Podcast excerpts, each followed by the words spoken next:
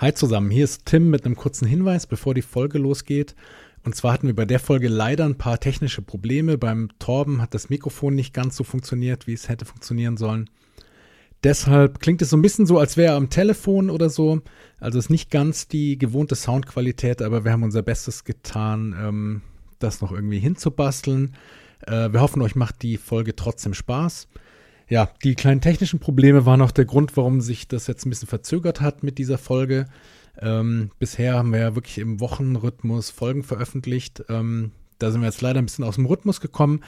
Hat auch ein bisschen damit zu tun, dass jetzt so, nachdem sich die Corona-Lage ein bisschen ähm, wieder beruhigt hat, dass wir beide doch wieder einen relativ vollen Terminkalender hatten.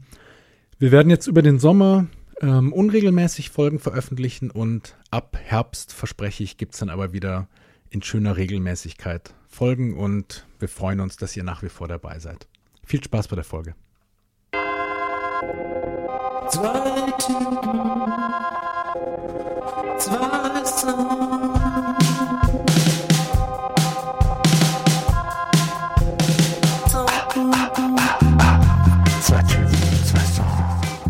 Herzlich willkommen zum Zwei Typen, zwei Songs Podcast. Ich bin der eine Typ, der Tim, und der andere Typ ist der Torben. Hi Torben, wie geht's? Ja, mir geht's gut. Wir Torben, gehen heute in die lange Folge wieder rein. Genau, und eins will ich mal gleich von Anfang an klar machen heute, Torben. Ähm, ich habe meine eigene Toilette mitgebracht, ja. Also ähm, die benutzt du bitte nicht, ja. Du gehst bitte auf deine eigene Toilette und ich habe meine eigene. Das will ich jetzt mal gleich okay. hier gleich am Anfang mal klarstellen. Okay, dann bist du mehr so der Manic-Typ und ich mehr der Billy Bragg-Typ. Ich finde es absolut abscheulich, wenn man seine eigene Toilette mit aufs Festival bringt. Der, müssen wir mal kurz erklären, die Anekdote. Ähm, und zwar sprechen wir heute unter anderem über die Manic Street Preachers, wobei wir anfangen werden äh, mit einem Song von Bob Mould. Aber ja, bei den Manic Street Preachers gibt es diese wunderbare Anekdote, dass sie wohl aufs Glastonbury Festival ihre eigene Toilette mitgebracht haben. Und das verstößt gegen jegliche Glastonbury-Tradition. Da gibt es nämlich irgendeine berühmte dreckige Toilette, auf die alle immer gehen müssen, ja, ohne Ansehen des, äh, von Gehalt, äh, Status und Berühmtheit. Und äh, Billy Bragg, der äh, politische Singer-Songwriter, hat sich da sehr drüber aufgeregt, dass die Manic Street Preachers ihre eigene Toilette mitgebracht haben und dann auch noch einen Zettel dran gemacht haben, äh, dass die bitte mal nur exklusiv äh, für sie reserviert ist. Ja, und äh, Nicky Wire hat wunderbar gekontert. Er hat nämlich gesagt zu Billy Bragg, der soll mal bitte aufhören, die Guthrie-Songs zu klauen. Ich habe danach geschaut. Die Familie von, ich glaube, Woody Guthrie heißt mhm. er, der Sänger, ja. äh, hat äh, ähm, äh, Billy Bragg ähm, die besonderen Rechte gegeben, die Songs covern oder neu adaptieren zu dürfen. Ja, die haben sich ein bisschen drüber lustig gemacht. Ich find's cool. Anscheinend ist es so der neue Beef. Äh, damals haben sich die Rockmusiker noch richtig angekäst. Das gibt's heute gar nicht mehr. Mm. Also hätte fast Fran, äh, Fran Heady im Spiel noch gefehlt. Der ist aber leider nicht beteiligt gewesen. Aber auf welcher, auf welcher Seite stehst du denn jetzt? Also findest du das okay von den Manic Street Pre Preachers, dass die da ihr eigenes Dixie-Klo mitbringen? Oder findest du das jetzt auch ein bisschen Diva-mäßig?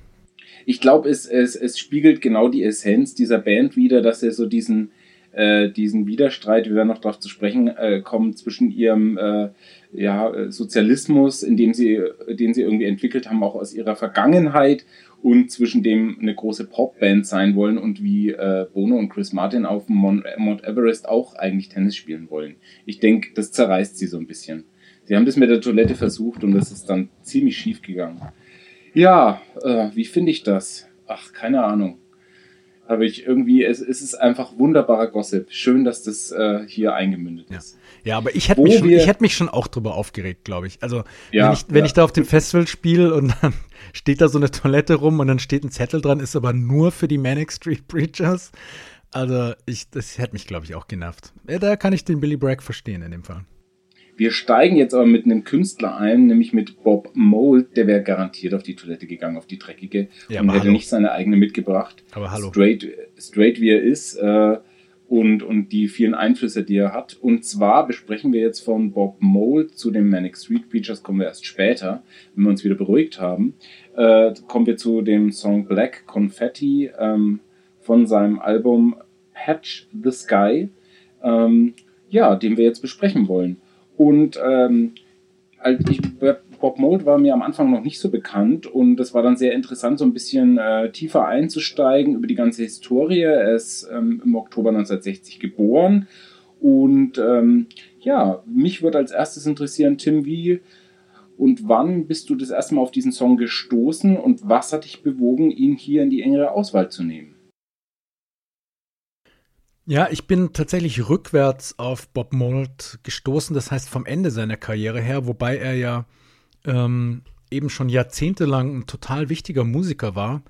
Ähm, er hatte so in den 80ern eine Punkband namens Husker Du, die enorm einflussreich waren. Ich kann mich erinnern, dass Dave Grohl öfter von der Band spricht, in Interviews und so weiter, scheint einen ziemlich großen Einfluss auf Nirvana gehabt zu haben und auf Grunge insgesamt. Dann hat er in den 90ern, äh, nachdem Husker Du auseinandergefallen war, hat er eine neue Band gegründet namens Sugar, die wohl auch, ähm, sagen wir mal, critically acclaimed waren zumindest. Ja, vielleicht nicht riesen kommerzieller Erfolg, aber irgendwie aber waren sie. hatten beim mal das Album des Jahres ähm, ja. ausgerufen vom New mhm. Musical Express 1995, ja. Ja. Also auch wieder in Richtung einflussreich. Das scheint sich durchzuziehen bei Bob Mold, ne? Genau, und dann hat er irgendwann eine Solo-Karriere gestartet und hat da eine ganze Reihe von Alben rausgebracht. Und ich bin eben das erste Mal auf ihn gestoßen bei dem Album Patch the Sky. Das ist von 2016, also ist jetzt vier Jahre alt, ähm, von dem eben auch Black Confetti ist. Ich finde, Patch the Sky ist ein Wahnsinns-Rock-Album und die Betonung liegt auf Album. Also das kannst du von vorne bis hinten durchhören, hat eine wahnsinnige Energie vor allem, wenn man ähm, ja, bedenkt, dass der Mann ja nicht mehr so ganz jung ist, ähm, habe ich ganz, ganz viel gehört in den letzten Jahren, das Album. Ich bin da drauf gestoßen, das war so eine Zeit, glaube ich, wo ich so ein bisschen Job gewechselt habe und auch ähm, so ein bisschen pendeln musste dann und, und viel im Auto war. Und da habe ich das Auto echt viel und oft auf voller Lautstärke gehört. Und ja, das ähm, ist einfach ein richtig starkes Album was er da nochmal rausgehauen hat, mit, im Alter von, genau, da war er dann ähm, 56 oder so. Hat zu der Zeit in Berlin äh, gelebt, gerade ein Jahr lang, glaube ich. Ich glaube, er lebt immer noch in Berlin, ne? Lebt also, auch, lebt auch ja. immer noch da, genau. Ja. Ähm, ja, und Black Confetti ist einfach einer meiner Lieblingssongs auf dem Album. Kannst du vielleicht, ja, ja, steig mal direkt mit dem Song ein. Äh, also die, die erste Frage, ähm, ja, für jemanden, der den Song noch nicht gehört hat, was für eine Art von Song ist es? Ähm, und gibt der so ein bisschen die Essenz des Albums wieder? Sind die Songs alle sehr ähnlich? Also, dass man sagt, man weiß, was man kriegt bei ihm? Oder ist es sehr variantenreich, das Album? Sehr variantenreich ist es nicht. Ähm, es ist, die meisten Tracks sind sehr treibend, sehr laut, sehr krachig. Also auch dieser Song, ähm, der kommt relativ bald nach den ersten paar Sekunden äh, Intro, kommt so eine volle Marshall-Stack-Gitarrenwand auf dich zu, also von, von allen Seiten. Ähm, und das ist tatsächlich oft der Fall auf dem Album. Hier und da sind auch ein paar Akustikgitarren, aber ich glaube auch immer nur mit den E-Gitarren zusammen gemischt auf dem Album. Aber es sind einfach tolle Songs, also sehr hymnische Melodien. Das ist eben bei Black Confetti auch so, die total ins Ohr gehen und das ist so ein Album, was für mich total durch den Körper geht. Also du musst es laut hören und eben im Auto war super, weil wenn du dann die vollen Bässe hattest und, und einfach diese, diese Gitarrenwand, ja, die da auf dich zukommt, äh, voll aufdrehen kannst, das ähm, macht mir einfach Spaß, das gibt total Energie und wie gesagt, ist, ist nicht subtil, sondern äh, zielt wirklich so voll auf den Körper ab, finde ich, das Album. Also, also das geht so durch den Magen irgendwie. Was ich mir so gedacht habe, vielleicht mal als Frage gestellt, äh, es gibt ja diese, ich habe das letztens gehört, habe ich gefragt, ich habe das gar nicht. Äh, siehst du den Jahr, äh, also eine, mal eine abseitige Frage, wie, wie sieht das Jahr für dich optisch aus? Ist es für dich auch ein Kreis? Für mich nämlich nicht. Ich habe einen Bekanntenkreis gefragt, die haben gesagt, ja, ja, klar, ist ein Kreis. Abgefahren. Wie sieht es für dich optisch aus? Das Jahr? Ja, das Jahr. Wenn du jetzt das Jahr vorstellst. Äh, ja. Nee, überhaupt kein Kreis. Wieso denn Kreis? Wegen, Kreis, wegen ne? den Jahreszeiten? Ja, was soll das, ne? Genau, ja, super, nee. Tim. Sehe ich genauso. Nee, ja, so. Für mich ist ein Jahr total, für mich ist ein Jahr total linear. Und ich, genau, ich finde, der, für mich ist immer der Anfang des Jahres immer die beschissenste Zeit und ähm, die ich am wenigsten mag. Und schon, ja. des, und schon deshalb will ich nicht, dass es ein Kreis ist. Also, ja. Äh, ja. nee, gar nicht. Genau. Wunderbar. Und, und also du hast keine Synästhesie, kann ich dir jetzt schon bescheinigen. Die, die gehen dann so eher in Richtung, äh, und jetzt die Frage, wenn, äh, dann müsst ihr jetzt Mühe geben, äh, wenn jetzt der, der Song eine bestimmte Farbe haben sollte, in, welche Farbe hätte er? Das kann man sich überlegen. Ja, also ich bin tatsächlich kein Synästhesist in dem Fall. Ähm, oder Synästhetiker ist, glaube ich, der richtige Ausdruck. Synästhesist klingt eher. Aber ein Ästhetiker. Klingt eher nach einem Arzt. Ja. Ähm, aber ich würde sagen, also es hat schon was Dunkles.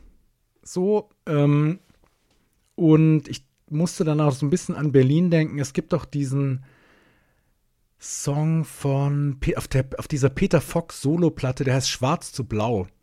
Wo, ja. er, so, wo er so beschreibt, ähm, diese Stimmung in Berlin, wenn so der Morgen anbricht und so irgendwie nach so einer Partynacht ähm, bist du noch auf den Straßen unterwegs und eben aus, aus Schwarz wird Blau am Himmel. Also ich finde, so das passt vielleicht am besten, so dieser, dieser Übergang. Es hat was Dunkles, aber durch dieses Hymnische auch was äh, so Erhebendes, was dich, was irgendwie so zum Himmel geht, sage ich mal. Ja, ähm, ähm, also das wäre, glaube ich, ich so, das, das wäre so der Farbton, den ich da sehen würde. Ja, ja, ja finde ich auch ein bisschen so. Also, was er selber thematisiert ist und auch gefragt wurde irgendwie im Interview ist, äh, es gibt so diese Dark Side und diese helle Seite. Äh, das neueste Album, glaube ich, 2019 erschienen, heißt ja Sunshine Rock, mhm. ähm, wo er auch Streicher hat und wo er bewusst gesagt hat, er wollte auch mal positive Songs machen. Also scheint so Patch the Sky eher so die düstere Seite zu repräsentieren. Mhm. Insofern ist die Frage ein bisschen hinfällig. Äh, tendierst du da zu einer Seite von ihm? Äh, oder, oder siehst du diese Seiten überhaupt, dass er diese Varianten hat? Weil er sich anscheinend bei Sunshine Rock so ein bisschen in diese positive Richtung, also schon auch rockig, äh, entschieden hat, bewusst. Ja, ich sehe die zwei Seiten auf jeden Fall und ich schlage mich da ganz klar auf die Patch the Sky Seite. Ich war ziemlich enttäuscht, als ich das Sunshine Rock Album gehört habe, aber halt auch aus so einer blöden Fanperspektive raus, wo du halt immer willst, wenn ein Album sehr geil war, dass das nächste dann einfach genauso klingt, was ja irgendwie albern ist. Ich finde es eigentlich schön, wenn Künstler sich ändern, sich weiterentwickeln, verschiedene Sachen ausprobieren, aber. Aber muss halt auch klappen, ne? ja, aber für mich ist eben, also diese Bob Mold-Energie von Patch the Sky, die, ist, die geht da für mich verloren bei Sunshine Rock. Ich finde, das ist einfach nicht sein, das Positive da ist nicht seine Stärke. Also das ist vielleicht doch so, dass diese alten Punk-Wurzeln bei ihm, die stecken halt doch tief. Ähm, Aber Fans sind schon echt ätzend, oder? Jetzt ändere dich doch mal. Ja, ja. Ja, ja, so nicht. Da kommen wir bei den Manic Street Preachers dann noch drauf. Mhm. Ja, das ist, nein. Ja. Aber ja, wir kommen noch drauf. Also, ähm, äh, noch, noch eine andere Frage zu dem Song, weil wir, wir sind ja noch mitten im Song. Wir wollen mhm. den Hörern ja auch beschreiben, was, was hört ihr da oder wie empfinden wir das.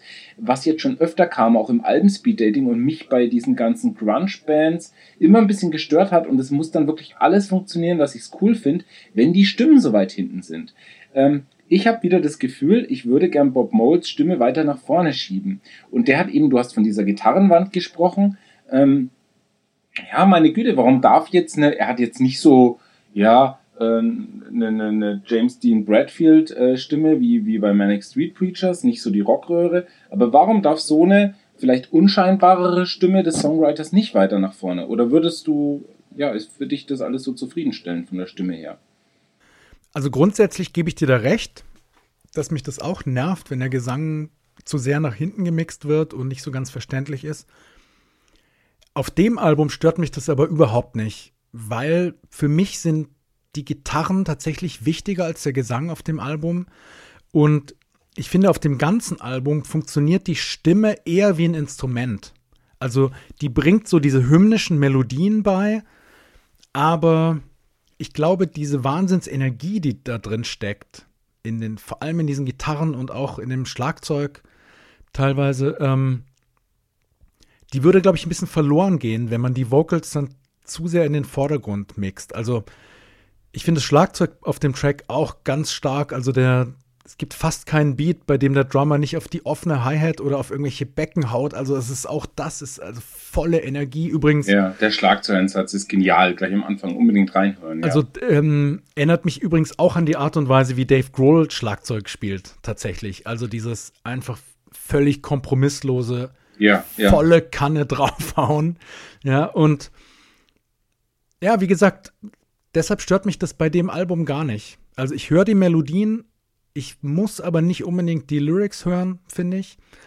Und wie gesagt, ich finde, die Stimme ist mehr so ein Instrument, die ist auch irgendwie, wird zu sagen, das ist auch irgendwie gedoppelt oder so. Oder ich glaube, es, es liegt auch so ein, so ein Stereo-Delay drauf, also dass die so in der Mitte quasi erst sitzt und dann immer so nach außen wegströmt, ja. praktisch im ja. Stereobild. Ja. Und, ja, das ist und, schön gemixt. Und das, das finde ich sehr geil. Also. Ich, ich, mag den Sound der Platte total, aber vor allem eben dieses, dieses Crunchige von den Gitarren finde ich geil. Ja, also ich mag den Song auch total. Was ich mir gleichzeitig aber denke, ist, ähm, und das ist aber auch so diese Schlüsselfunktion, vielleicht aufgrund des äh, fortgeschrittenen Alters von Bob Mold auch schon, er wirkt für mich fast so ein bisschen wie der, der, der, der es wird ihm auch ein bisschen zugeschrieben, auch mit Husker Du und auch mit Sugar. Also bei Husker Du denke ich mir gleich, boah, es klingt wie Foo Fighters irgendwie. Also noch, äh, weil das noch ein bisschen rougher, rauer äh, war.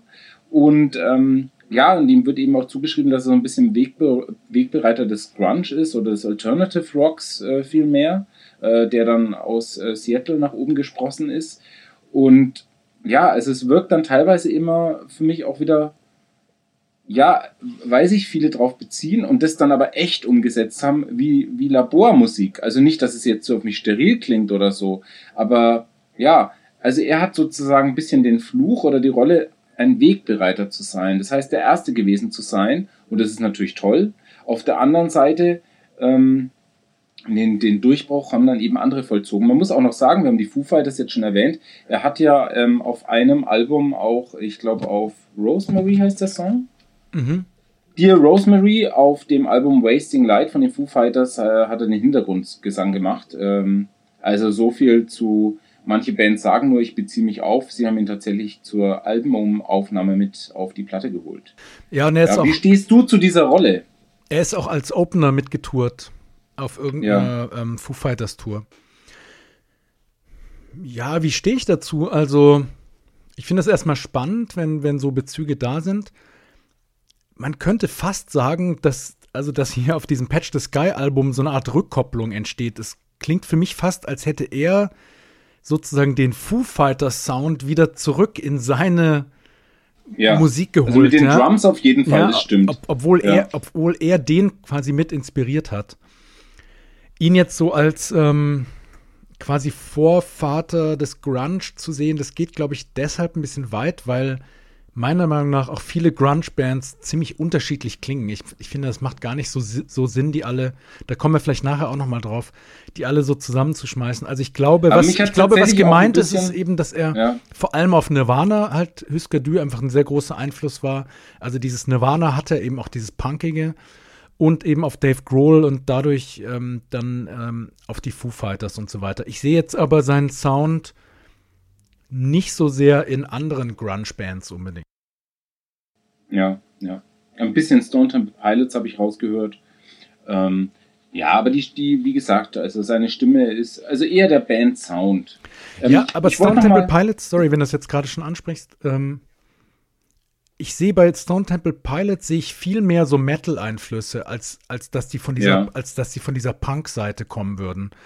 Und ich finde das auch, das ist ähnlich bei Alice in Chains zum Beispiel oder bei Faith No More. Ja, ähm, das geht in eine andere Richtung. Nirvana ja. waren halt eher echt die, die so vom Punk kamen. Pearl Jam kam ja viel mehr so von The Who und so weiter, eigentlich aus, aus der Ecke. Ja, da ähm, hatten sie auch immer enge Kontakte, ja. Also das ja. sind eben, äh, ja, und eben Neil Young und so weiter, hast du ja auch schon gesagt. Also da, es gibt da ganz unterschiedliche Zweige, finde ich, von diesem Grunge-Baum. Und ehrlich gesagt, Stone Temple Pilots, als du das mir geschrieben hast, höre ich jetzt so gar nicht raus. Also weder im Gesang noch in der Musik. Aber vielleicht denken, also ich muss auch sagen, ich kenne auch nicht das ganze Stone Temple Pilots Werk von vorne bis hinten. Aber ja, so das, ja, was ich so ja. im Ohr habe, ähm, finde ich eher, also da, da finde ich Nirvana, ähm, kommt mir da schlüssiger vor. Ja, die liegen am nächsten auf jeden Fall. Ich wollte noch mal kurz auf den Text zu sprechen kommen. Ähm, äh, Black Confetti, der Song, den wir von Bob Mold gerade besprechen, auch auf der äh, Spotify-Playlist zwei Typen, zwei Songs ähm, zu hören. Falls ihr noch mal reinhören wollt, da ist alles sortiert. Ja, sprechen wir mal über den Text. Ähm, Tears at my oder Tears at my heart, Rips at my soul. Um was geht's in diesem Text? Was will er uns erzählen? Oder will er uns überhaupt das, was erzählen? Ist der Text nur ein Füllsel am Ende? Also ich stelle mir da so eine gescheiterte Beziehung vor, irgendwie in Berlin. Es geht um Party. Es geht irgendwie auch um, um Sex, finde ich da so in der ersten Strophe. Also calling you out, lose control. Open your mouth, take my sin. Look at you on your knees again. Also ist jetzt ein bisschen so rein interpretiert, aber für mich klingt das nach so einer irgendwie Vögelbeziehung, die aber letztendlich nicht irgendwie nicht befriedigend ist und er singt dann so Look at the mess that we've become. Ähm, ja, und er, also am, am, Ende steht dann doch so eine Traurigkeit. Ja, es gibt irgendwelche Partys, auf denen sie unterwegs sind und da fliegt so das Black Confetti durch die Luft. Aber es ist eben auch Black Confetti, ne? Also, ähm, ja. was man jetzt noch nie gesehen hat. Konfetti ist nie black. Und dann in der letzten Strophe heißt es, In my dreams you fade away from me through time, through space and emotion. Ja, also so dieses, ähm, in, in, dem Moment, als der Song eigentlich so wahnsinnig hymnisch nochmal wird am Schluss und sich so öffnet, ist es aber gleichzeitig im Text eigentlich die Story so, ich, ich bewege mich einfach von dir weg und irgendwie dieses, was immer wir da auch haben, was immer das auch ist zwischen diesen Personen, geht verloren, ja, und, und wir, wir drift, driften irgendwie auseinander. Also ich habe fast vergessen, den, den Text noch auszudrucken, weil wir jetzt nicht, ja, weil es für mich gar nicht so wichtig war. Für mich stand eben auch, weil die Stimme eher irgendwie hinten ist und, und dieser Band-Sound einfach so großartig ist. Ähm, ähm, ja, also diese geraden Gitarren, äh, total straight. Ähm, ja, wie ist das? Stehst du da, magst du es generell gern oder ist es jetzt sowas Bob Mold spezifisches, wo du sagst, das, das, das transportiert diese Band für mich, das finde ich besonders klasse. Also die, das kommt ja alles sehr straight gerade durch und auch dadurch so ein bisschen derb rüber.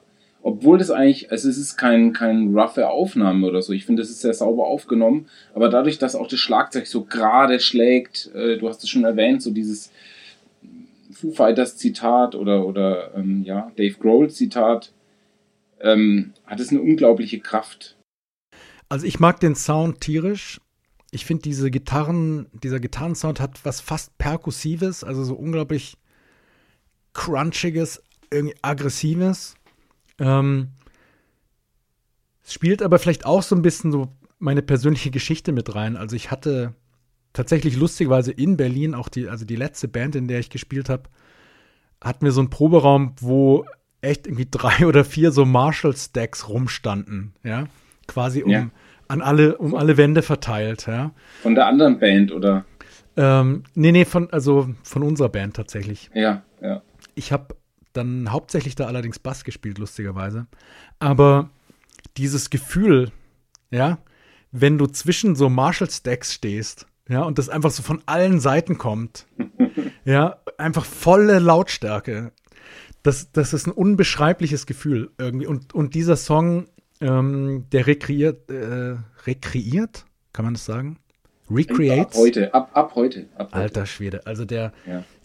der ähm, hat für mich genau dieses Gefühl von, ne, wenn du da mit so einer Gitarre stehst ja. und, und du kannst irgendwie den ganzen Raum zum, zum Wackeln bringen, ja, einfach indem du so einen Akkord anschlägst, ja. Das, genau dieses Gefühl transportiert dieser Sound für mich und das ist wahrscheinlich der Grund, warum ich das so geil finde.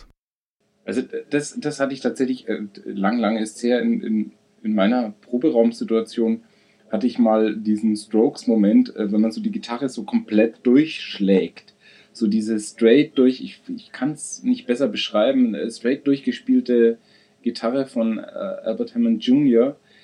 Boah, boah, das klingt doch jetzt, das klingt doch jetzt wie und ja, ja. Mhm. Ja, toll, toll, wenn die, wenn die äh, Verstärker direkt neben einem stehen. Ja, weißt du, und wenn du einfach gar nicht mehr so genau die Details hörst, sondern das einfach so ein, also als würde so ein, als wird so ein Sturm aus dem Verstärker kommen, ja, der ja, einfach so ja. irgendwie, der dich einfach so, wo du so das Gefühl hast, du musst jetzt aufpassen, dass du, dass dich irgendwie nicht umhaut, ja. Ja. Ähm, das, das ist halt, das ist schon geil. Also das, das macht halt schon echt Spaß. Ja, und äh, diese Wand transportiert der Song. Also hört unbedingt mal rein. Ähm, jetzt weiß ich nicht, ob ich das verwechsel. Ähm, ich glaube auch dieser Song fadet aus zum Schluss. Mhm. Ja. Ähm, wie stehst du generell zu Fade-Outs in der Musik? Also es ist für mich, äh, bleibt das so ein zwiespältiges Verhältnis. Es ist für mich von meiner Seite kein Verbot, aber ich denke mir dann immer, hm, warum nicht noch ausspielen oder ein straightes Ende finden? Der Song kommt ja sehr straight daher. Warum fadet dieser Song aus? Also grundsätzlich sind Fade-Outs ja out, habe ich den Eindruck. Ich habe das Gefühl, das war so in den 80ern, frühen 90ern oder so viel mehr en vogue. Inzwischen macht es eigentlich kaum mehr jemand. Bei dem Song speziell stört es mich nicht, unter anderem auch, weil da nochmal in den Fade-Out praktisch so ein paar neue Elemente mit reinkommen. Da irgendwie, da wabert noch sowas und irgendwie so eine Art Rückkopplung oder ich weiß nicht genau, was es ist.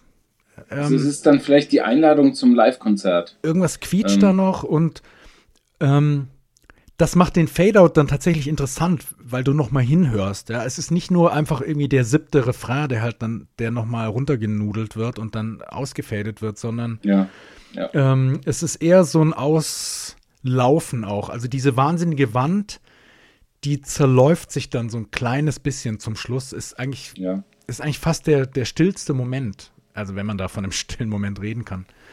Also ähm, Fadeout muss man auch Song. können. Ja, genau, muss man können. Grundsätzlich mag ich Fadeouts auch nicht so sehr, aber hier finde ich es gut gemacht. Und was mich noch interessieren würde, Tom, diesen, diesen Sound ganz am Anfang, bevor diese Wahnsinnsgitarren einsetzen, den kann ich nicht identifizieren. Ich weiß nicht, ob du das im Ohr hast, aber das ist. Ja, ja, das, der das, wiederholt sich wieder. Das klingt ja. nicht nach Bass oder so. Es klingt irgendwie so röhrig, aber ich könnte nicht sagen, was das ist, aber ich finde den auch sehr geil. Aber ich, für mich äh, wirkt es wie so ein Indu im, im Verstärker induzierter Gitarrensound in irgendeiner Form, hm. der vielleicht dann mit einem Effektgerät gehalten wird oder irgendwie so. Ja, irg irgendwas, ja. Also ja, ja. kann ich ja, nicht identifizieren, klingt aber ja, geil. Ja, das macht totale Atmosphäre, ist eine coole Idee. Ja. Weil der sonst alles also auch an seinem Platz ist in dem Song, ne? Ja. Ähm, und es kommt dann, glaube ich, nach hinten als Reprise dann nochmal dieser Sound. Ähm, genau, vielleicht ist es irgendwas, was dann gespeichert wird und dann nochmal durch einen Fußtritt wieder rauskommt. Jo. Ja, jetzt haben wir über Bob Mold gesprochen. Also schaut euch auch mal seine Historie an. Ähm, es gibt viele schöne äh, Spotifys. Äh, Spotifys gibt es auf jeden Fall nicht, sondern Interviews von ihm ähm, auf Spotify, auch auf YouTube. Und er hat viele interessante Geschichten zu erzählen. Er redet auch frei äh, von der Leber weg über seine Musik und wie er die entwickelt und wie sein Songwriting funktioniert. Er redet auch über die alten Zeiten mit Husker Dü und mit Sugar. Also ist sehr interessant und auch ähm, über die illustren äh, Vernetzungen, die er hat und wen er trifft und wer ihm Feedback gibt. Also wie manche Künstler äh, geben die Platte ab und sagen, das ist jetzt raus in der Welt, ich möchte da nicht mehr drüber sprechen. Tom York zum Beispiel im Extrem. Bob Mold ist nicht so einer, der ist sehr gesprächig und das empfinde ich als sehr angenehm. Er wirkt sehr sympathisch und wie gesagt, ich glaube, er bringt auch zum Interview nicht seine eigene Toilette mit. Jetzt, wo du das sagst, fällt mir ein, dass ich mal so ein Radio-Feature über ihn gehört habe. Ich glaube sogar eine Stunde lang. Da müsste ich noch mal online gucken, ob ich das noch irgendwo finde. Wenn ich das finde, packe ich das in die Shownotes mit rein. Das war nämlich war von Radio 1 oder so, glaube ich. War nämlich ziemlich toll, also so durch seine ganze Karriere Songs immer wieder angespielt und dann mit seinen Kommentaren dazu im Interview. Das war eine tolle Stunde Radio und hat echt Spaß gemacht. Wenn ich das nochmal finde, dann, wie gesagt, packe ich es in die Shownotes rein. Und Bob Mold ist übrigens auf, auf Twitter auch, habe ich heute gesehen. Und so liked und retweetet auch, also wenn man ihn da irgendwie anhaut. Also ähm, der scheint da aktiv zu sein und das passt so zu dem, was du gerade gesagt hast. Also ich glaube, der ist, das ist nicht so jemand, der sich da irgendwie ziert und zurückzieht, sondern der will irgendwie auch kommunizieren. Ja, keine Starallüren. Genau, keine Extra-Toilette, wie du schon gesagt hast. Womit wir bei den Manic Street Preachers sind. Ähm, die Band, die zu Glastonbury ihre eigene Toilette mitbringt. Die aber auch schöne Songs schreiben. Zum Beispiel den Song Ocean Spray von der Platte Know Your Enemy, erschienen 2001. Das ist der Song, den du dir für heute ausgesucht hast, Torben. Ähm, ja, ich war ganz dankbar, dass du die Manic Street Pictures ausgesucht hast, weil das war bei mir so eine Bildungslücke. Ich habe die kaum gehört, ich kenne kaum Songs, die sind wirklich an mir vorbeigegangen.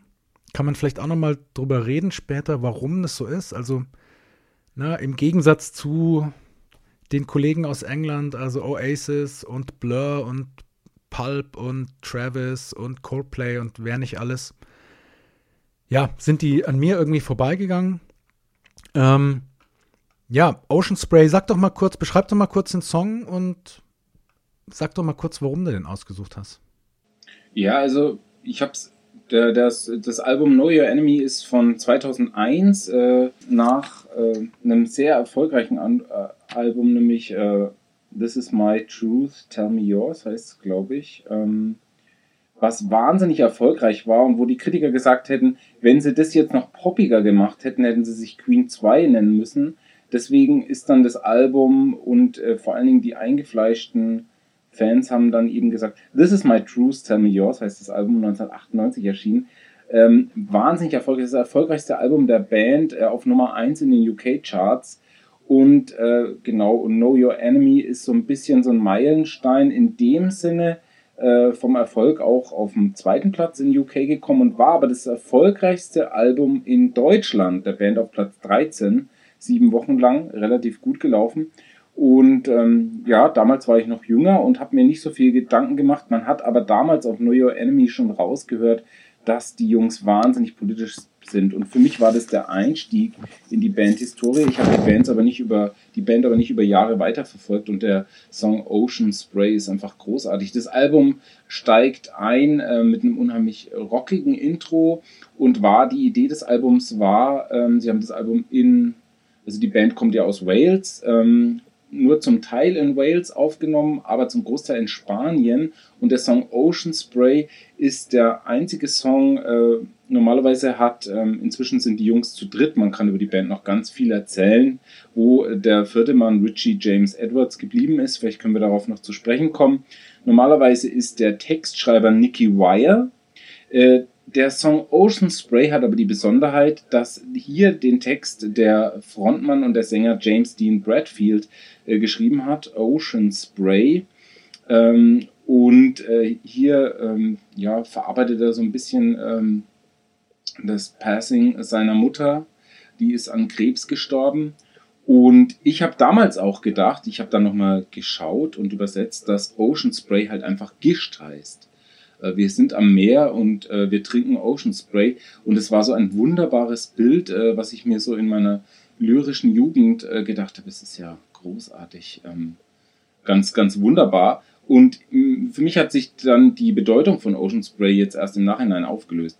Ja, wie gesagt, der Text verarbeitet. Ähm, ja, warte mal, warte mal. Also, was, was ist denn die Bedeutung dann?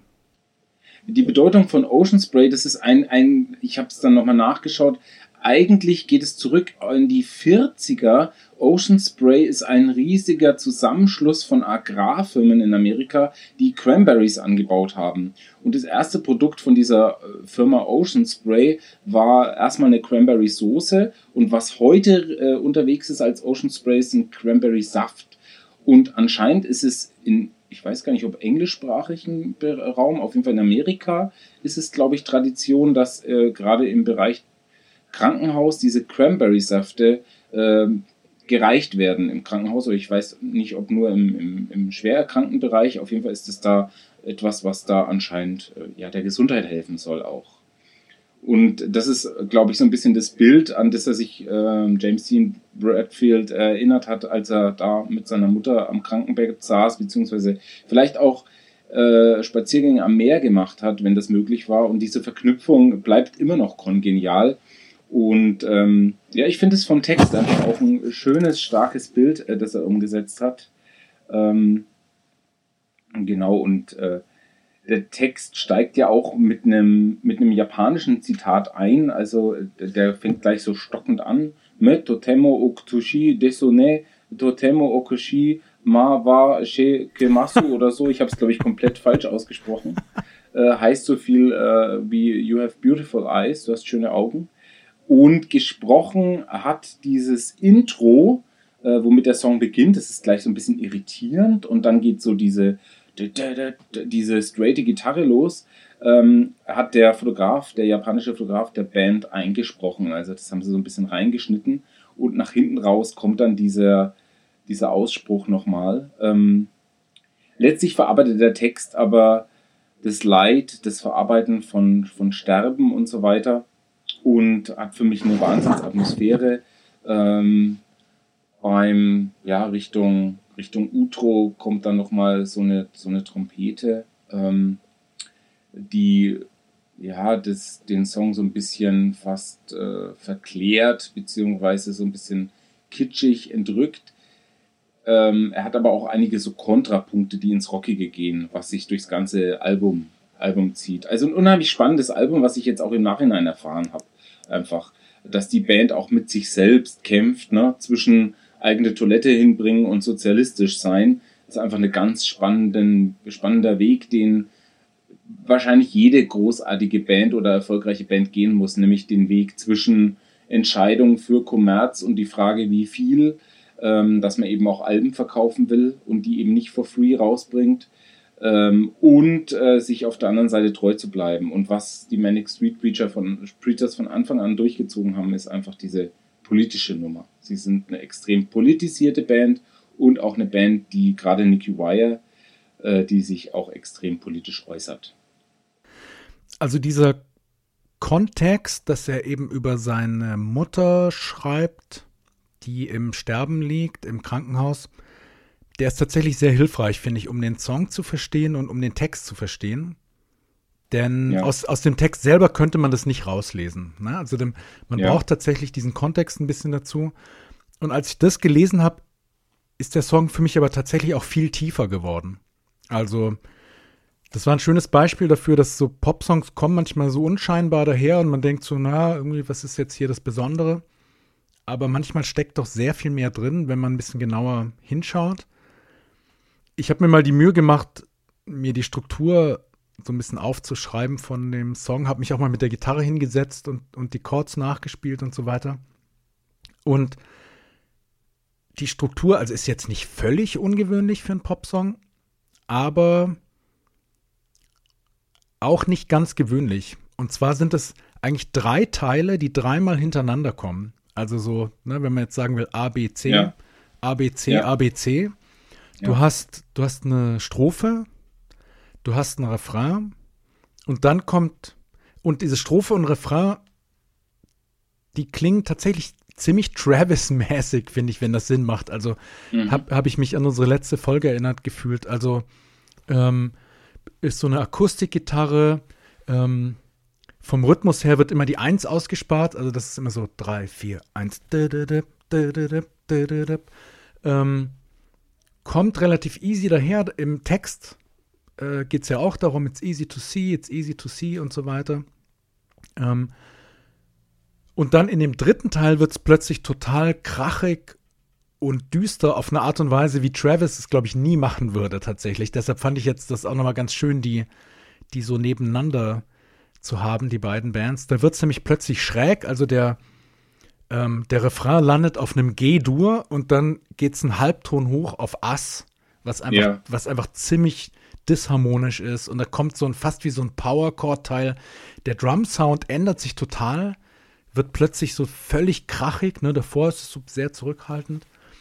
Und das passiert praktisch dreimal.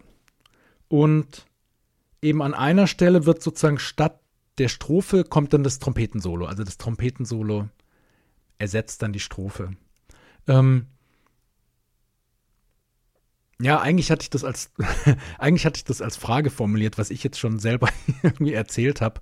Aber ja, es gibt so diese, diesen durchgängigen Rhythmus und dann aber eine sehr variable Melodie. Also wie, wie würdest du denn diesen Melodiebogen des Songs beschreiben, wenn das Sinn macht? Ja, Also er singt ja, also ich finde, es singt ja unheimlich harmonisch und ist wirklich von Fran Healy nicht weit weg. Dieses It's easy to see, it's easy to see. Das ist sehr lieblich. Und dann kommt dieser Bruch von der harten Gitarre. Und ich finde, dass dieser Song so ein bisschen, die Struktur hast du jetzt echt schön beschrieben, äh, so ein bisschen auch die Historie der Band wiedergibt. Wenn man die, die Genres sich anschaut, dann ist alles vertreten. Alternative Rock, Britpop, Punkrock dann plötzlich, Glamrock, was denn noch alles? Also so von den Rockrichtungen. Und ähm, das war auch die große Kritik ähm, des, des Vorgängeralbums, dass das einfach zu poppig war.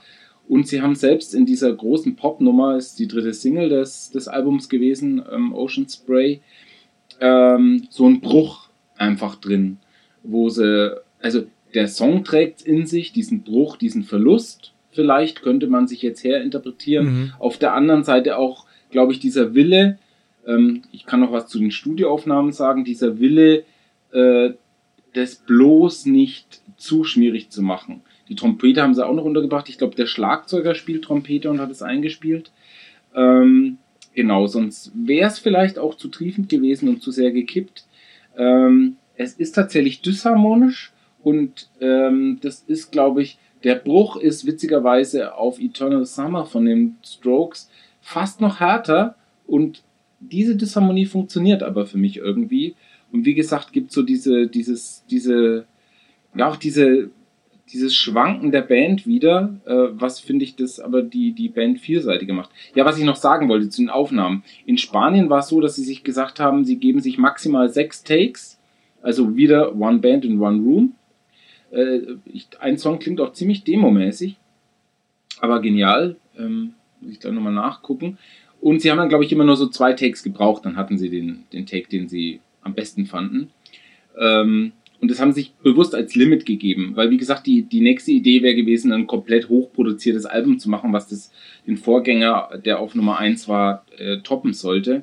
Und ich glaube, das war die bessere Entscheidung. Das habe ich damals aber nicht gewusst. Es war ja mein Ersteinstieg mit der Band. Und ich habe mir gedacht, boah, cool, eine harte Band mit Pop-Anleihen, genial. Ähm, also, und dann geht es ja bei dem Album durch, dass er eigentlich, ein Kritiker hat gesagt, ähm, in lauter verschiedenen Musikstilen äh, Protest-Songs gesungen haben. Mhm. Ja. Und sie waren ja, das kann man vielleicht noch so als Side-Fact sagen, die erste Band, die seit 1959 äh, in Kuba ein Konzert gegeben haben, was äh, in Kuba wahnsinnig gut ankam, dann sogar Fidel Castro die Hand geschüttelt haben. Und das ist ihnen sowohl ähm, von manchen Fans um die Ohren gehauen worden, manche waren völlig begeistert. Ähm, das war die Zeit, wo natürlich noch härtestes Embargo auf Kuba äh, bestand und war ein klares Statement der Band, so äh, Fuck You America in die Richtung. Und gleichzeitig hat es aber natürlich die Plattenverkäufe nach oben gespült, ja. Und das ist dieser Widerstreit äh, zwischen eigener Toilette und äh, sozialistisch sein wollen. Also sie haben so auch viele politische Zitate auf der Platte, wo es für mich dann manchmal kippt, wenn sie sich zu weit rauslehnen. Aber das ist gleichzeitig die Essenz der Band, dass sie durch und durch politisch ist. Dieser krachige Teil, also das, der C-Teil sozusagen, der erinnert mich fast ein bisschen an Radiohead. Ich finde, könnte auf, auf OK Computer oder so auftauchen. Geht dir das auch so oder erinnert sich an irgendwas anderes? Ja.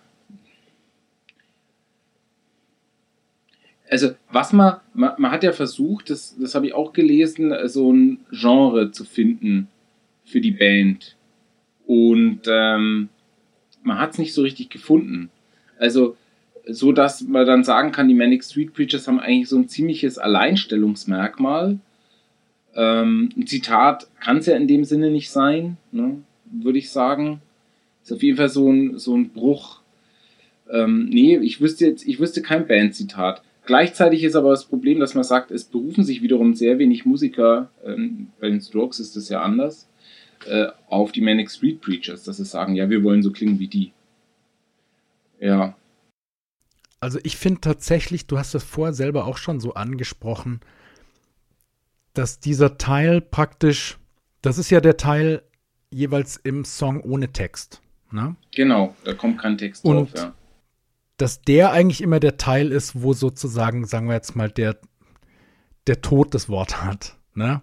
Also wo es düster wird. Ja. Und der ja. Rest des Songs versucht ja eher so betont fröhlich gegen diese Trauer anzuspielen, ja, die da entsteht durch, durch den Tod der Mutter oder durch die Krankheit der Mutter. Ne? Und es ist ja so, ähm, ähm, die Trompete ist dann fast wie Christi Himmelfahrt. Ja, ja, ja so ein bisschen tatsächlich. Na, also könnte, und, könnte man dann fast sagen. Ich habe lustigerweise. Da dann noch das dritte Mal das Brett oder das zweite Mal und dann kommt diese Trompete. Ja. Ich lese lustigerweise gerade ein Buch über, äh, das heißt A Change is Gonna Come, über irgendwie Music and Race in America, in, in Popmusik. Und da ging es gerade um den Blues, lustigerweise. Habe ich heute drin gelesen, als ich mich dann auch auf diesen Song vorbereitet habe. Und ich fand, das, das passte eigentlich total. Und zwar, es gibt so einen amerikanischen Schriftsteller, Rolf, Rolf Allison, der geschrieben hat, der Blues besteht sozusagen aus drei Phasen. Ja, du hast einmal irgendwie ein, ein schlimmes Ereignis, ja, dann hast du das Bedürfnis, ähm, dagegen anzukämpfen und, und das auszudrücken, sozusagen den Schmerz, aber gleichzeitig auch mit so, so äh, tragikomisch, ja, also auch in dem Ausdruck versuchst, auch wiederum so eine Lockerheit reinzubringen, ja. Ja. Ähm, und ähm, die dritte Phase, oh, jetzt ist mir gerade wieder Scheiße, jetzt ist mir gerade voll entfallen, was das dritte war. Das dritte war nämlich der Punkt. Ach so, nee, das dritte war einfach, dass du sozusagen durch diesen Ausdruck dieser gemischten Gefühle von irgendwie Schmerz und aber auch ähm, versuchst, den irgendwie zu verarbeiten, den Schmerz, dass du das Leben halt wieder dann affirmierst, so am Ende. Ne? Mhm. Das ist mhm. quasi so dieser Zirkel. Und ich fand, das passte total gut auf diesen Song, weil du, ne, es gibt hier dieses schmerzhafte Ereignis von der Krankheit der Mutter und dann aber in diesem Song wirklich der Versuch, ähm, ja, it's easy to feel, it's easy to feel. Also es, du hast schon die Melodie, hat sowas eigentlich versucht es eher happy zu sein, ne? Aber was zum und, Beispiel als, als Hintergrund die Gitarre, die Akustikgitarre schlägt es ja so schön durch und die Drums, die haben das sehr im Griff alles. Es wirkt gleichermaßen verkrampft wie, also ja. Äh, das ist also das sind tolle Kontrapunkte, die in dem Song sind. Genau, und also dann. Das, das, ist so eine Spannung, wie wenn du ein Band drüber spannst, der das alles zusammenhält und es droht zu reißen. Also man hat das wirklich in so eine Struktur gebettet, diesen Kontext. Und es ist eben nicht wahnsinnig traurig, es ist auch nicht wahnsinnig happy äh, oder überspielend, aber es hat all diese Elemente in sich. Genau, und dann ist er ja im, im Refrain singt er dieses Oh, please stay away. And then we can ja, drink some Ocean Spray. Also, ja, ja es, also es könnte zum Beispiel, als würde er fast den Tod ansprechen. Hey, stay away. Und dann kann ich mit ja. meiner, dann kann ich mit meiner Mutter noch mal diesen Cranberry-Saft trinken, ne? den es da im Krankenhaus immer gibt. Und dann kommt aber immer nach diesem Refrain, der noch mal so eine Hoffnung sagt, dann kommt dieser düstere Teil ohne Text, wo du irgendwie das Gefühl hast, okay, da ist jetzt wirklich, wenn man so will, quasi der Tod. Ja, also das, was du dann auch nicht mehr richtig aussprechen kannst, der, ja. der kommt dann immer wieder so rein und macht dann und macht es wieder kaputt, so diese Affirmation. Ja. ja. Ähm, und dann er tatsächlich in einer Strophe singt er ja auch It's easy to laugh, it's easy to cry. Deshalb fand ich, passte das so schön. Also genau dieses Tragikomische. Ja, es ist irgendwie Trauer drin, aber du versuchst auch drüber hinwegzukommen und dagegen anzusingen. Und ja, am Ende endet der Song aber dann wieder mit diesem düsteren Teil. Ne? Und, und der Song hat zum Beispiel keine Bridge, das finde ich auch interessant. Ne? Du hast ja in ganz vielen Pop-Songs hast du ja eher so diese Struktur Strophe, Refrain, Strophe, Refrain, Bridge, nochmal so ein dritter Teil, der das Ganze nochmal auf so ein neues Level hebt und dann nochmal ein Refrain hinten dran. Und das steckt hier nicht drin und das finde ich aber total gut, weil du, du hast sozusagen immer wieder diese Bewegung zu diesem, ja. zu dieser Düsterheit und dieser Sprachlosigkeit. Ja, am, am Ende gewinnt irgendwie immer der Tod in dem Song. Also so würde ich es fast lesen. Ja. Also der, der Satz rührt so viel an. Ich finde, äh, wenn man die Band jetzt angenehm, angenommen man hört und kennt die Band noch nicht, ist ein super Song, um einzusteigen in die Manic Street Preachers. Äh, es gibt ja auch diese Wahnsinnsgeschichte in der Band, wo eine zweite Person, ja, man weiß es gar nicht, ob sie gestorben ist. Bis heute nicht nämlich mhm. verschwunden ist. Es gibt das Verschwinden von Richie James Edwards, der vierte Mann der Band, wo man bis heute nicht weiß, ob er lebt oder nicht, wenn ich das richtig verstehe. Er ist, äh, es gibt nach englischem Recht, gab es, also er ist irgendwie äh, 1995 ähm, verschwunden. Verschwunden. Und es gab dann nach englischem Recht, äh, britischem Recht am 1. Februar 2002 die Möglichkeit, ähm, äh, Richie James Edwards für tot zu erklären. Äh, aber erst 2008 ähm, haben dann die Eltern eingewilligt, dass er vermu als vermutlich äh, tot, also als presumed dead erklärt wurde. Und das ist sein Status. Äh, Finde ich ja irre, wenn man auch an diesen Song denkt. Ich glaube, der hat sich jetzt nicht auf ihn bezogen, sondern auf die, auf die Mutter ähm, des Frontmanns, James Dean Bradfield. Ähm, aber es ist eine irre Geschichte. Also dieser, äh, dieser Richie James Edwards war eigentlich so das eigentliche Sprachrohr der Band ähm, hatte aber eben auch eine starke depressive Erkrankung mit Neigung zur Autoaggression. Es gibt ein Konzert, wo man seine äh, Schnittwunden gesehen hat, die er sich mit dem Rasiermesser zugeführt hat, äh, seine Selbstverletzung auf dem mhm. Konzert mhm. in Bangkok. Dann hat er Alkoholismus gehabt und Anorexie und so weiter. Ähm, so, und dann gibt es dieses am 1. Februar 1995, bevor die Band auf große US-Tour aufbrechen wollte, war er plötzlich verschwunden und hatte zu dem Zeitpunkt schon 41 Kilo und ist dann aus der Öffentlichkeit völlig verschwunden. Man hat dann auf, an der Grenze zwischen äh, Wales und England an der Severn Bridge äh, sein Auto gefunden. Das ist anscheinend eine berühmte Stelle, wo viele Menschen sich umbringen, also sich äh, in Fluss stürzen oder so, aber man hat nichts gefunden.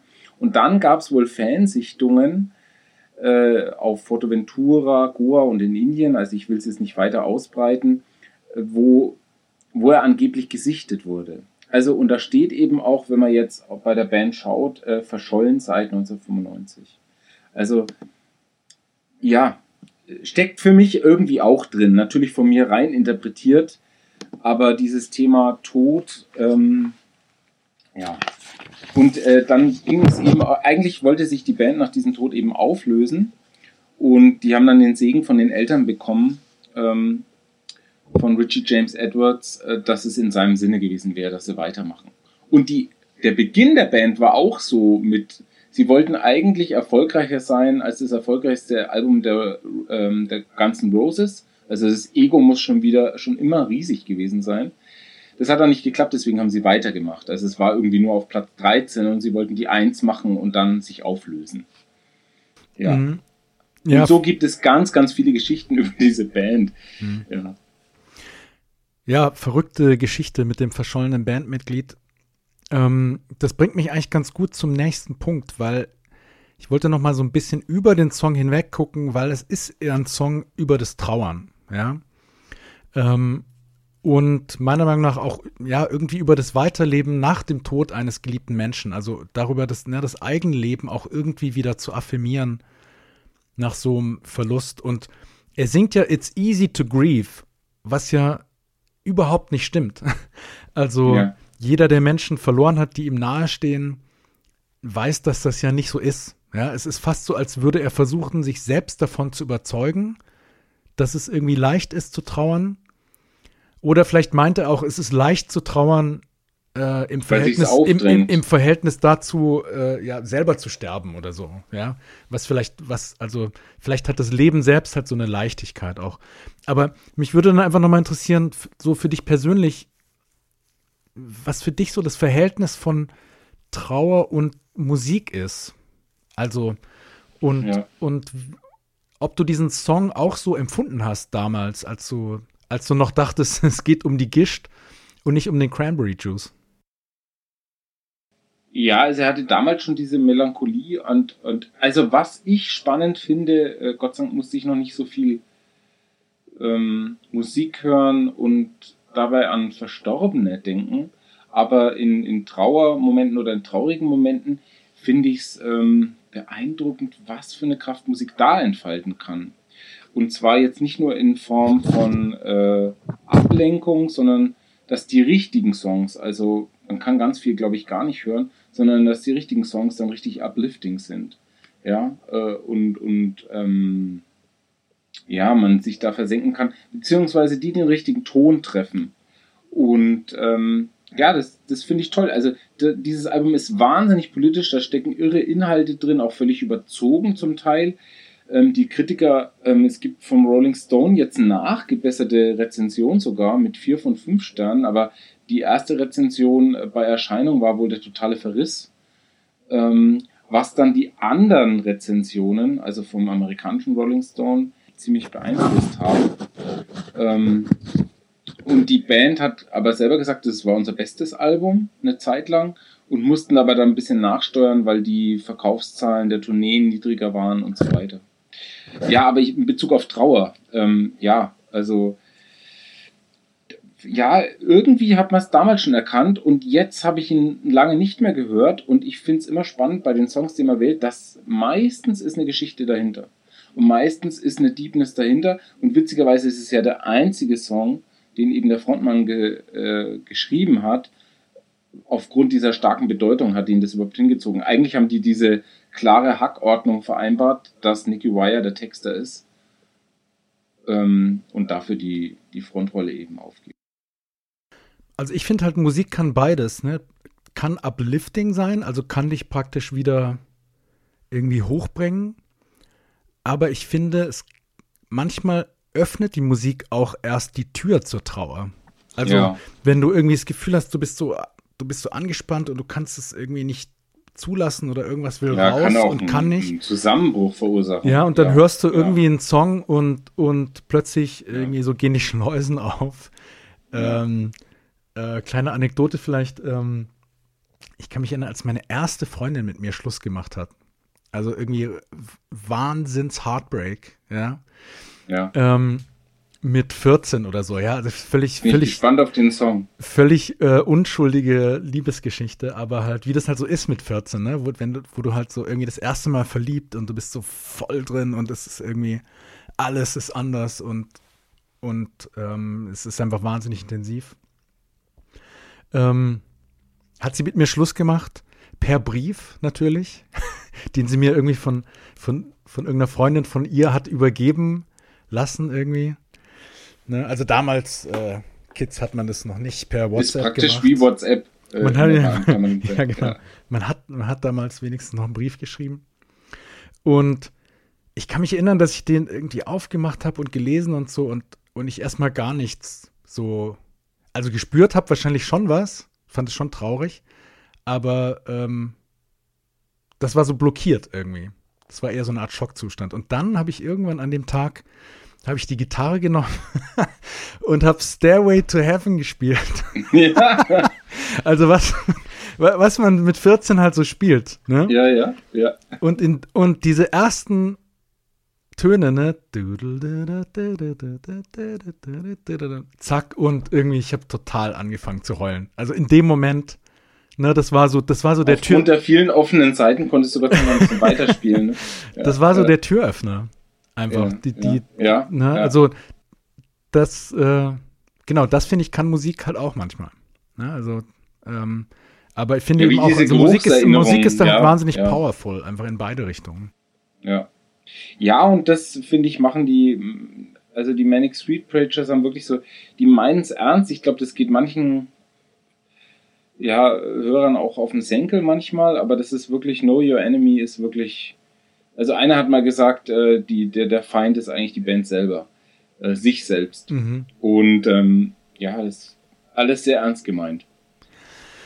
Ähm, genau, guter Übergang eigentlich auch zu meiner letzten Frage. Das möchte ich am Schluss noch gerne klären, weil ich da auch keine Ahnung habe, so ehrlich gesagt, weil mich interessiert so ein bisschen, was ist denn eigentlich so die Nische von Manic Street Preachers? Also zwischen Radiohead, zwischen Oasis, Pulp, Blur, Travis, Gorillaz, Muse, Coldplay, also diese ganze Armada von wahnsinnig erfolgreichen Bands äh, aus, aus UK, die da so in den letzten Jahrzehnten kamen.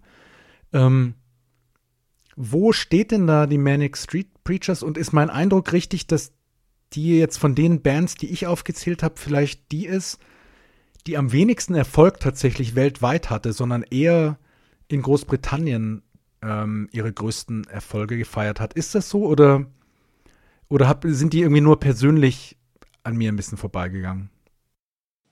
Ja, also ich glaube, dass sie halt nicht auf einer Welle mitschwimmen durften und dass es die jetzt, wenn ich äh, Radiohead nehme, wenn ich Oasis nehme, Pulp nehme, Blur und auch Travis, sind sie alle schon länger unterwegs und haben eine ganz eigene Genese. Also sie sind zum einen sehr früh sehr politisiert worden, also sie sind so in dieser Margaret Thatcher Zeit groß mhm. geworden, als ähm, ja dann nach hinten raus England schon saniert und aufgebaut wurde, aber wirklich in der Brache lag, so in diesem Bereich auch in einer, in einer ähm, britischen Gewerkschaftsgegend, wo die Gewerkschaften stark waren, ähm, in Wales und da sehr stark politisiert waren. Und zum anderen haben sie sich auf der Oakwood Comprehensive School kennengelernt.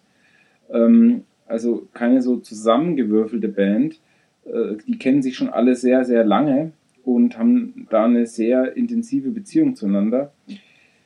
Ähm, und ich habe immer wieder jetzt nicht wirklich äh, so, so einen Bereich gefunden, wo du sagst, da kannst du jetzt fest zuordnen. Also die gibt es halt schon sehr lang, die haben schon sehr, sehr viele Alben aufgenommen und äh, die waren schon vor längerer Zeit auf diesem Peak, nämlich 1998, als es bei den anderen Bands erst losging, waren aber auf der anderen Seite, wie gesagt, keine Beeinflussung anscheinend mhm. äh, dann für den Britpop, der dann hochkam. Ähm, insofern, ja, stehen sie für sich selbst. Ich glaube, es gibt auch eine Band, so Bell und Sebastian, ne, die haben auch so eine eigene Fangemeinde, so ganz eingeschworen, die sind ein bisschen kleiner. Und aber tolle, tolle das ist Band. so eine ganz eingeschworene Gemeinde, ähm, die da so treu denen zur Seite steht. Und bei den Manic Street Preachers ist, glaube ich, auch ein bisschen so. Das ist, äh, ist ja schon ein anderes sehr erfolgreiches Album, heißt gleich, äh, geht's noch kleiner, Holy Bible. Mhm. Ähm, das ist so, ja, also haben so, sie hatten auch ein Manifest, zehn Punkte, äh, keine Frauen, kein Alkohol und so weiter. Irgendwann waren sie noch bei zwei Punkten. Ich glaube, keine Liebessongs haben sie durchgehalten und noch irgendwas, keine harten Drogen. Mhm. Also haben sich auch so Manifest gemacht, so fast ein bisschen so in die Richtung Straight Edge. Ähm, ja, und wie gesagt, das, dieses Politisierte, das findet man bei Oasis, Pulp, Blur, Travis überall nicht. Also ich glaube, Fran Healy sucht immer noch seinen Bully in Berlin. Ähm, und ja, also, Siehe Folge 10. Ja, genau, lohnt sich. Das, ähm, und ähm, in, insofern, ja, es ist schwer, sie einzuordnen. Und ich glaube, das haben sie auch immer gewollt. Okay, und für dich persönlich so in dieser an, also in, in dem Line-up, sind, sind die da ganz, sind die da ganz oben irgendwie dabei? Oder würdest du sagen, mh, hm, würdest du die anderen Bands doch eher vorziehen. Also wenn muss man ja auch nicht gegeneinander ausspielen, aber. Ja, also für mich sind die, sind die auf jeden Fall, also wichtiger als Travis, vielleicht nicht, weil ich Travis kontinuierlicher verfolgt habe, ja, aber ich möchte Travis und Manic Street Preachers eigentlich gar nicht so vergleichen. Also äh, ich habe ja auch schon mal über Politik äh, im Song und ähm, politisches, äh, politisches Engagement von Künstlern gesprochen, dem ich eher kritisch gegenüberstehe. Ähm, bei der Band ist es aber so, ja, die Essenz und der Antrieb, dass ich da nicht umhin komme und dann einfach respektieren muss, dass sie gute Songwriter sind und das denen, dem Ganzen auch so eine gewisse Deepness äh, verleiht. Ja, aber ich habe auch ganz viele Alben nicht gehört. Aber nicht, weil, sie ich, weil ich sie schlecht fand, sondern weil ich da einfach irgendwie nicht mehr, die nicht mehr auf dem Radar habe. Das ist auch so eine Band, nicht wie Björk, aber kann man auch nicht immer hören. Ne? Also, da ist so das Augenzwinkern manchmal ein bisschen dankbarer und ja. Also Oasis ist mehr Attitüde. Da kann man sagen, ach ja, das läuft jetzt auch mal zum, zum Zwiebeln ne? Mhm. Das geht bei Manic Street Preachers irgendwie nicht. Gut, Tom, dann haben wir doch einen schönen Bogen geschlagen. Wir haben mit der Toilette angefangen und wir hören mit der Deepness auf. Also, ähm, ich denke, damit haben wir erstmal alles besprochen über Bob Mold und die Manic Street Preachers. Schön, dass ihr dabei wart, dass ihr bis zum Ende zugehört habt. Ja, mir bleibt nur zu sagen, folgt uns doch auf allen Plattformen, auf Instagram, seit neuestem auch auf Twitter, auf YouTube. Ähm, ihr könnt uns gerne E-Mail schreiben an feedback at zwei Typen zwei Songs.de, wenn ihr ähm, Songvorschläge machen wollt, irgendwas, was wir besprechen sollen. Oder wenn ihr sonst Kritik oder Lob habt, ähm, schreibt uns gerne. Wie gesagt, freuen uns, wenn ihr uns folgt. Und äh, in diesem Sinne, Schön, dass ihr da wart und tschüss, bis zum nächsten Mal. Tschüss auch von meiner Seite. Zwei Typen, zwei Typen, zwei Sons. Zwei. zwei.